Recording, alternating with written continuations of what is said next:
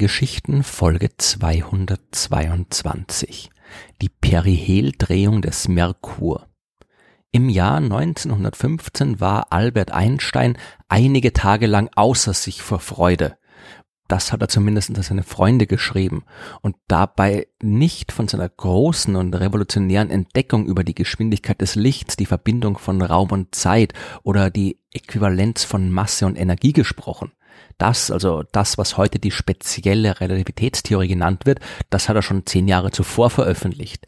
Er hat auch nicht seine gerade fertiggestellte allgemeine Relativitätstheorie gemeint, mit der die Gravitation auf eine völlig neue Art und Weise beschrieben werden konnte und mit der Wissenschaftler bis heute die Entwicklung des gesamten Universums berechnen.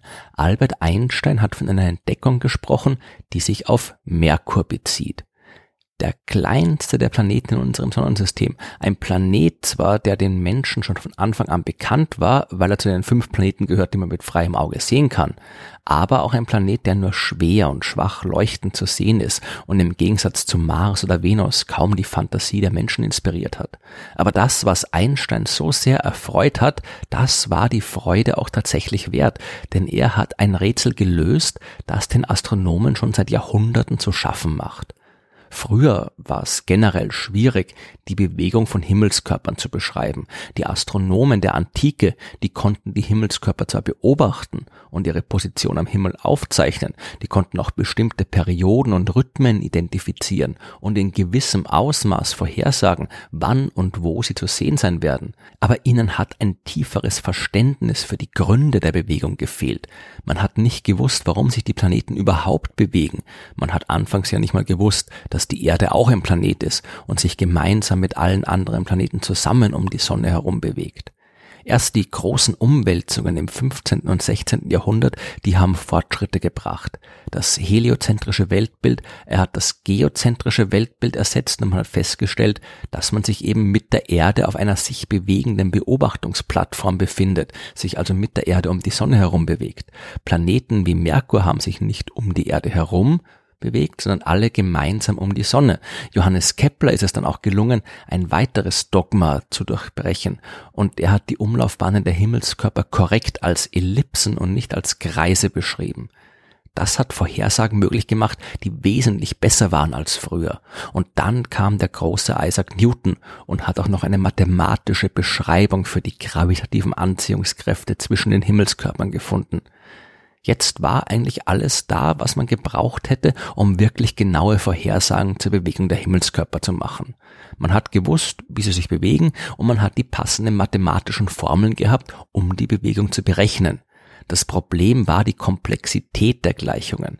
Ich habe in Folge 175 der Sternengeschichten schon über das Drei-Körper-Problem gesprochen und erklärt, warum es unmöglich ist, die Bewegung der Planeten exakt vorherzusagen. Aber auch wenn eine exakte Berechnung nicht möglich ist, gibt es doch zumindest ausreichend genaue Näherungslösungen. Die haben ausreichend gut funktioniert, für den Anfang zumindestens.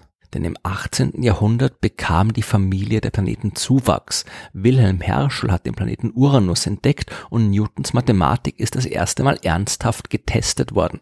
Denn die Bewegung von Uranus, die hat den Gleichungen nicht gefolgt. Die berechneten Positionen haben nicht mit den beobachteten Positionen übereingestimmt. Entweder war also Newtons Theorie nicht ganz korrekt oder man hat irgendwas übersehen. In dem Fall war das, was man übersehen hatte, ein weiterer Planet, nämlich Neptun, der dann im 19. Jahrhundert entdeckt worden ist. Und ich habe in Folge 50 der Geschichten mehr darüber erzählt. In den nächsten Jahrzehnten hat man die Mathematik zur Bewegung der Planeten immer besser verstanden und hat ihre Umlaufbahnen immer genauer berechnen können. Der einzige, der noch Probleme gemacht hat, das war Merkur. Beim Merkur ging es um die sogenannte Periheldrehung. Das Perihel ist der sonnennächste Punkt einer Umlaufbahn. Merkurs Bahn weicht besonders stark von der Kreisform ab.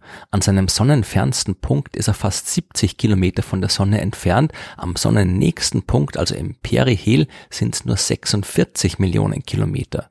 Die Umlaufbahn eines Planeten, die bleibt aber nie völlig unverändert. Das liegt vor allem an den gravitativen Störungen der anderen Planeten. Unter anderem führt das dazu, dass sich die Bahn und damit auch die Position des Perihels langsam um die Sonne dreht.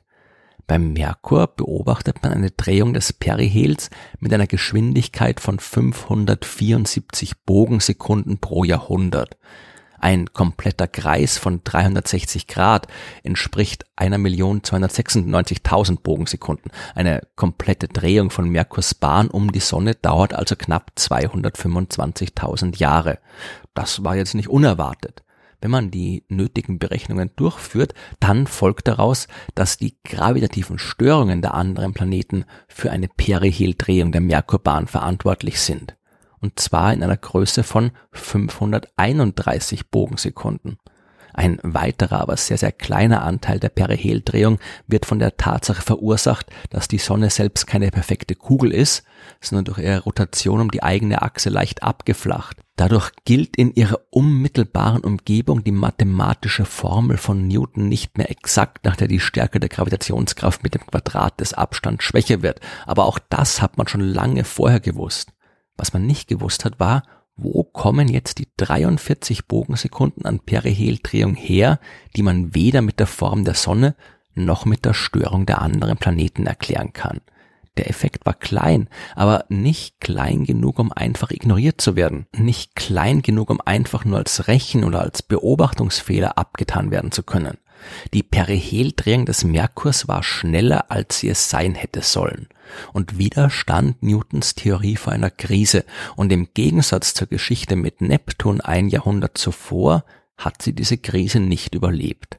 Denn das, über das Einstein sich in seinem Brief so sehr gefreut hat, war eine Erklärung der Ursache der fehlenden 43 Bogensekunden von Merkurs Periheldrehung.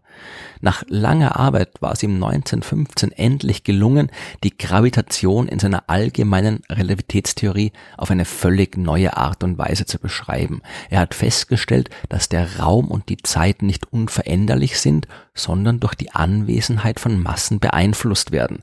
Masse krümmt die Raumzeit und die Form der Raumzeit bestimmt, wie sich Massen bewegen.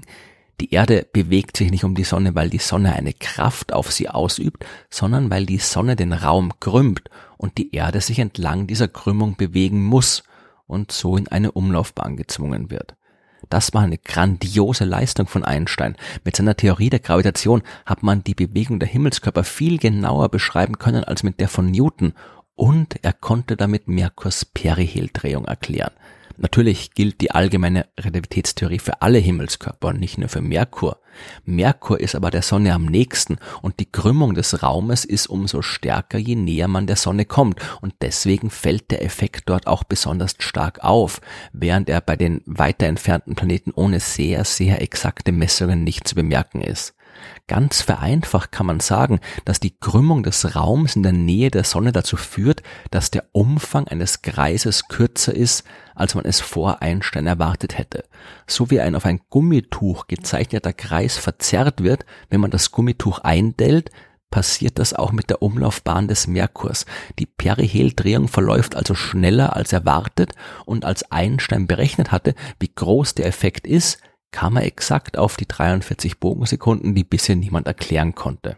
Er hat sich also absolut zurecht freuen können. Seine neue und völlig unerwartete Beschreibung der Gravitation hat ihren ersten Erfolg gefeiert und die allgemeine Relativitätstheorie ist nicht nur für die Theorie von großer Bedeutung, auch in der Praxis kann man nicht auf sie verzichten. Für die allermeisten Fälle, die sich mit der alltäglichen Wirkung der Gravitation beschäftigen, kann man sie ignorieren und auf die gute alte Theorie von Newton zurückgreifen. Auch für die Berechnung der Bewegung der Planeten, für Asteroiden und für Raumsonden reicht reicht Newton normalerweise völlig aus. Als aber die Raumsonde Messenger im Jahr 2008 im Rahmen eines Swing-By-Manövers sehr dicht am Merkur vorbeigeflogen ist, da mussten die Ingenieure auch die relativistischen Effekte berücksichtigen. Der Unterschied in der für einen korrekten Ablauf der Mission nötigen Flugbahn hätte ohne diesen zusätzlichen Aufwand zwar nur 65 Kilometer ausgemacht, aber wenn man das einfach ignoriert hätte, dann hätte das trotzdem große Probleme bereiten können. Aber dank Albert Einstein ist alles genau nach Plan verlaufen und Messenger hat den Merkur vier Jahre lang im Detail erforschen können. Aber das ist wieder ein Thema für eine andere Geschichte.